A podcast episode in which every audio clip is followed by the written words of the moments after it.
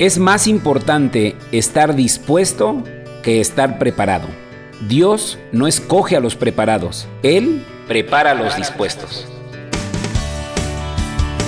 Hola, soy Raúl Estrada y te presento con mucho gusto la segunda temporada del Ciclos Podcast.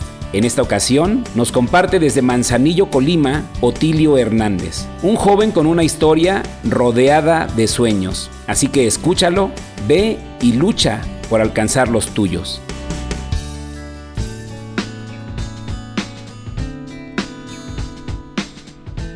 Hoy te voy a hablar desde mi experiencia.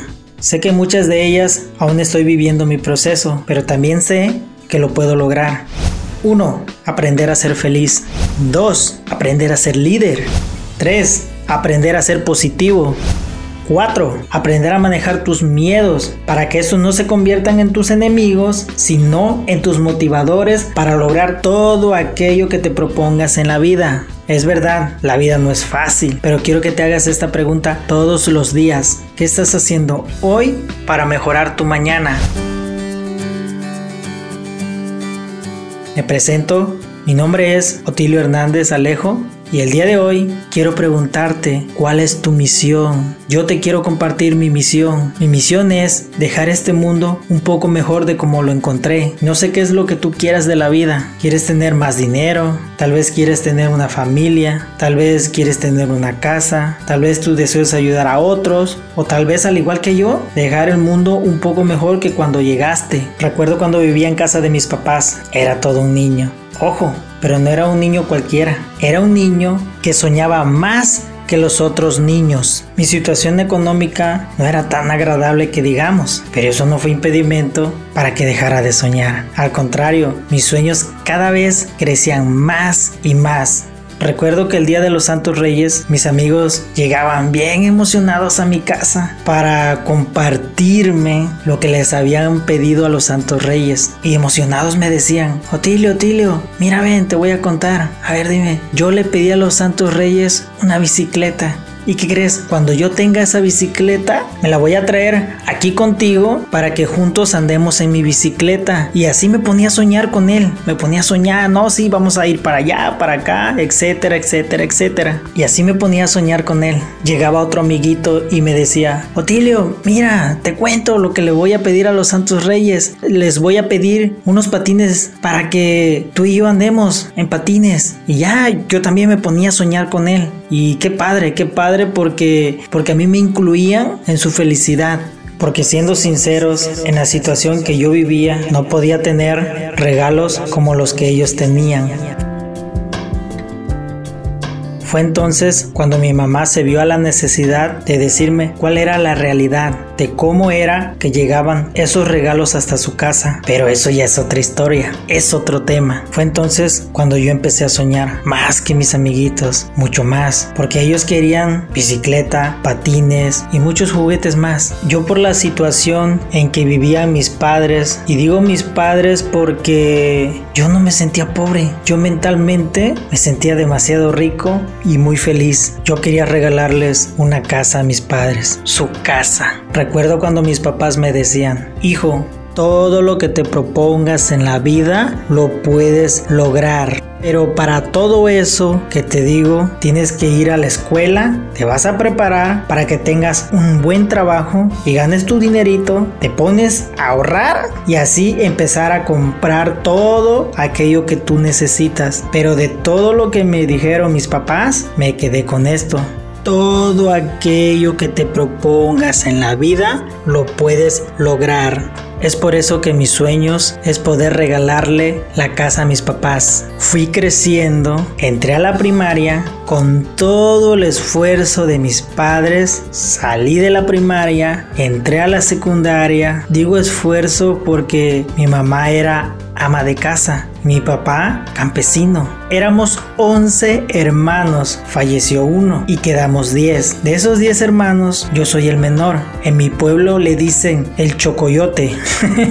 de hecho, soy originario del estado de Guerrero. Nací en un pueblito llamado El Ticuí, como le seguía comentando. Salí de la secundaria y entré a la preparatoria. Mis papás y yo hicimos todo el esfuerzo para terminar la preparatoria. Partir de ahí ya no había más opciones a seguir estudiando porque las carreras estaban muy caras para nosotros por la situación económica en la que nos encontrábamos. Pero ese año que no iba a estudiar, me decidí ir a Manzanillo, Colima, porque allá estaban viviendo mis hermanos. Llegué a Manzanillo y me puse a trabajar en la obra. Tres meses duró el trabajo. Me quedaba justo el dinero para pagar mi pasaje de regreso al Ticuí. Llegué a mi pueblo y trabajé en el campo. Fue ahí cuando unos amigos me comentaron acerca de una normal, una normal rural que se llama Ayotzinapa Guerrero. Les pregunté, ¿para qué es esa escuela? Y rápido que me contestan, te preparan para ser maestro de primaria. Me emocioné demasiado y dije, sí, sí, sí quiero, sí quiero. Me dieron las fechas para ir a inscribirme para poder hacer el examen y ¿qué creen? Este también me, me dieron una guía. Fui saqué mi ficha para poder hacer el examen, estudié esa guía, la estudié, la estudié, yo me iba a trabajar al campo y yo me llevaba mi guía y estaba estudiando. Ese, e, era una guía como de unas este, 700 páginas, ¿eh? que ahí venían muchísimas preguntas y respuestas por lógica, pero me puse a estudiar intensamente. Yo a la hora de la comida yo me ponía a estudiar, ya se terminaba el trabajo y en la noche yo me ponía a estudiar. Y ahí estaba con mi lamparita allá en el campo, no había luz, ¿ya? Y este, pues estaba con mi foco. Ahí este, yo los ponía a cargar, digamos, antes de irme a trabajar. Y ahí andaba con mi lamparita estudiando. Se llega el día del examen. Fui, lo terminé muy rápido. Muy, muy rápido terminé el examen y me fui, me regresé a mi casa. Ya después nos dieron los resultados mis amigos, ¿eh? Y que me hablan. Otilio, ¿qué crees? Si quedaste en normal.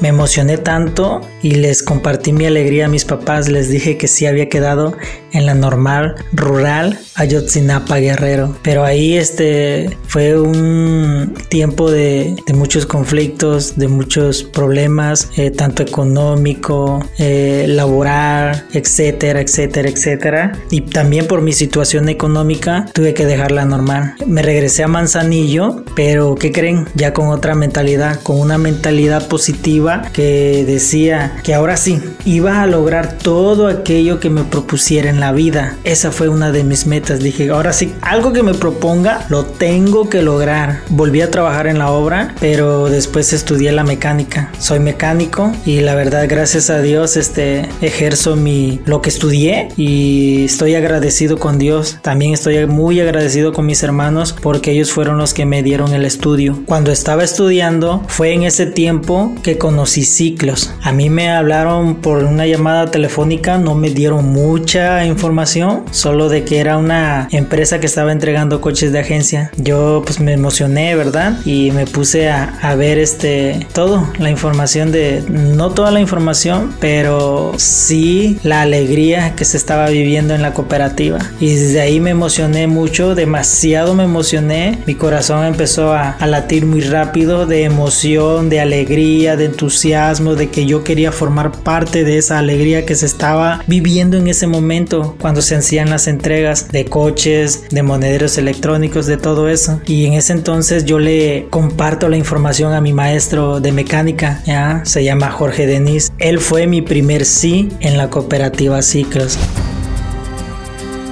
Hoy en día mi vida ha cambiado y ha mejorado en varios aspectos de mi vida. Ciclos me ha dado más, muchísimo más de lo que yo esperaba. Cuando comparto ciclos soy muy feliz. La verdad, soy demasiado afortunado y dichoso por formar parte de esta maravillosa familia ciclos. Doy gracias a Dios por haber sembrado en mí la esperanza de que algo muy hermoso estaba esperándome. Ese día, esa llamada todo fue en el momento perfecto. ¿sí? Porque el momento perfecto es cuando decidí formar parte de esta hermosa y gran familia Ciclos. Gracias Ciclos por cobijar mis sueños, gracias Ciclos por cada día acercarme más a mis sueños, agradecido con la vida misma, agradecido con Dios, agradecido con todos y cada uno de las personas que forman parte de esta grandiosa y maravillosa familia Ciclos. La primera característica de las personas de éxito es tener un sueño grande y el deseo ardiente de lograrlo. Gracias por tu historia, Otilio. La próxima semana no te pierdas la historia de Ailén Márquez Casillas, una cuentista encantadora que te relata su historia en una analogía del patito feo. No te la pierdas, está fabulosa. Soy Raúl Estrada y te deseo un gran inicio de semana. Estas son las conversaciones del Ciclos Podcast en su segunda temporada. Nos seguimos escuchando. Chao, chao. ¿Te gustaría ser podcaster o impactar más con tu podcast? En Intermedia Audio Producción ponemos la magia. Profesionales en producción de podcast. Contáctanos al 311-909-5942 o al correo intermedia.audio arroba gmail.com